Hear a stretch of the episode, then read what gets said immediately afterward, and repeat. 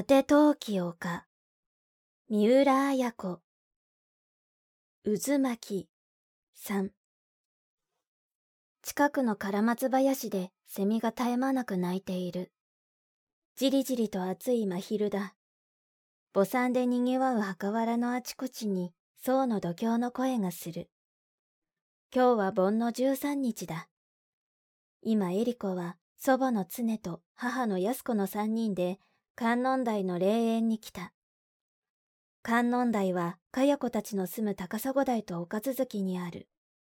南東に十勝岳の周方が見え、その手前の丘の斜面には銀色の送電灯が日にきらめいている。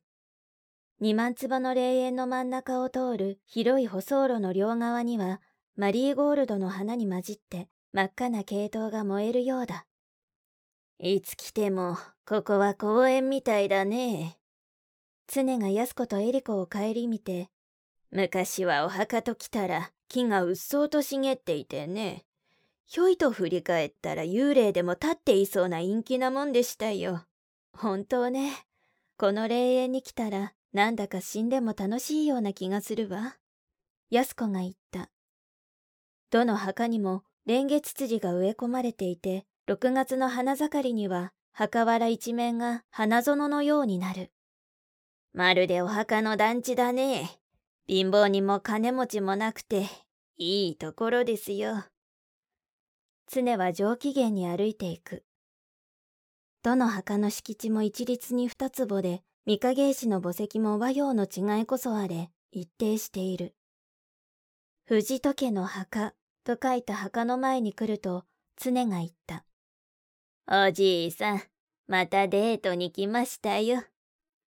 安子もエリコも笑った。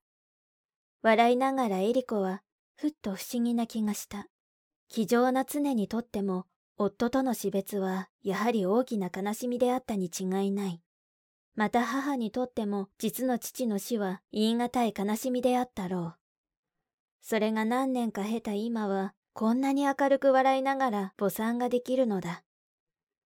それが若いエリコには何か不思議に思われた。白と赤のグラジオラスの花を墓石の前の小さな壺に刺し、持ってきた青いリンゴやバナナ、そして饅頭などを墓前に捧げると、三人はかがんで手を合わせた。エリコが目を開けると、常だけがまだ神妙に手を合わせ、口の中で何かブツブツ言っている。二三分ほど経ってからやれやれ。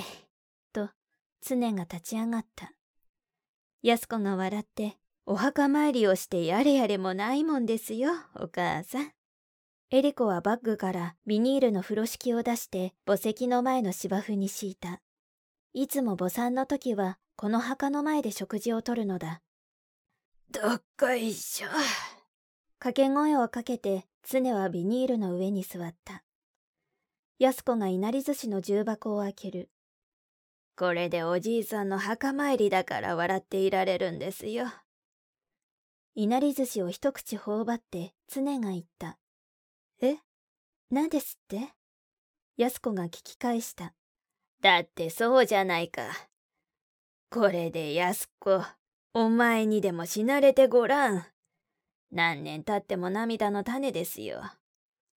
あの極道者のじいさんが死んだからサバサバしてるけどね。そんなにお父さんは遊び人だったの？エリコは黙って二人の話を聞きながら魔法瓶からお茶を継ぐ。遊んだなんて言うもんじゃありませんよ。私の知ってるだけでも遊んだ相手は十人を下りませんからね。いやね。じゃあ、私にもその血が流れてるのかしら？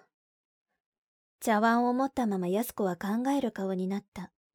さあね、流れているかどうか自分の胸に手を当てて聞いてごらん。ねえ、エリコ。エリコは視線をそらした。すぐ向かいの斜面の畑に板壁の古い農家が一軒、ひっそりと立っていた。エリコは何か寂しい気がした。その視線を戻した時、エリコはハッとした。二つ三つ右隣の墓の前に若い女がうずくまって激しく泣いている。連れもいない。肩を震わせて泣いているその姿に、エリコは胸を刺された。夫を死なせたのか、我が子を死なせたのか。いずれにしても、ごく最近のことであろう、と思ったとき、視界に思いがけない一段が入ってきた。あら思わず驚きが声に出た。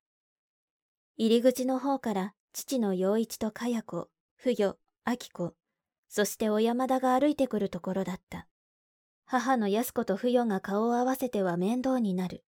とっさにエリコはかや子たちに背を向けた。おや、七かまどの実が少し黄色くなっているよ。秋にはここの紅葉が綺麗なんだから。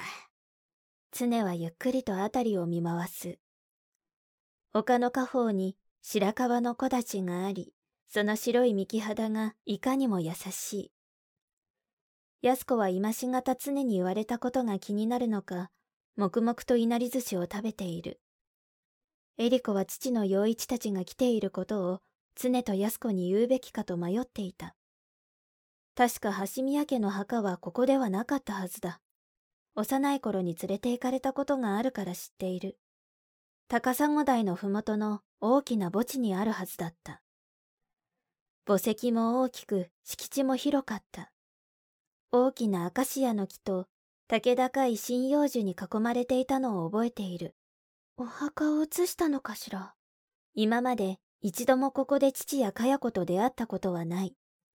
エリコは落ち着かなかった。何を考えているんですよ、エリコ。常の言葉に、何でもないわ。エリコ、おばあちゃんが死んだらちゃんとお墓参りに来てくれるかい？嫌だわ、おばあちゃんが死ぬなんて。そんなこと考えるだけでも嫌だわ。エリコは思わず涙ぐんだ。本当に、この明るいしっかり者の祖母に死なれたら、たまらないだろうと思う。涙ぐんだエリコに常は言った。まったくエリコは優しい娘だよ。同じ兄弟でもかや子とは違うからね。そう言った時だった。あら、藤戸のおばあちゃんよ、お父さん甲高いかや子の声が聞こえてきた。あれ？あの声はかや子じゃないの？常もやす子も声のする方を見た。おばあちゃんかや子が嬉しそうに手を振っている。その傍らに陽一と不与が罰の悪そうに立っているのが見えた。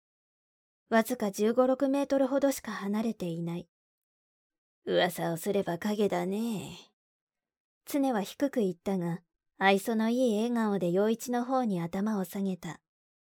常にお辞儀をされては、陽一もそのまま帰るわけにはいかない。どうやらこっちへやってくる様子だ。こうなると、立ち木のない墓も考えもんですよ。幽霊より始末の悪いのがやってくる。言いながら常は重箱に蓋をした。小説、果て陶器丘、集英社文庫、朗読、七瀬真由。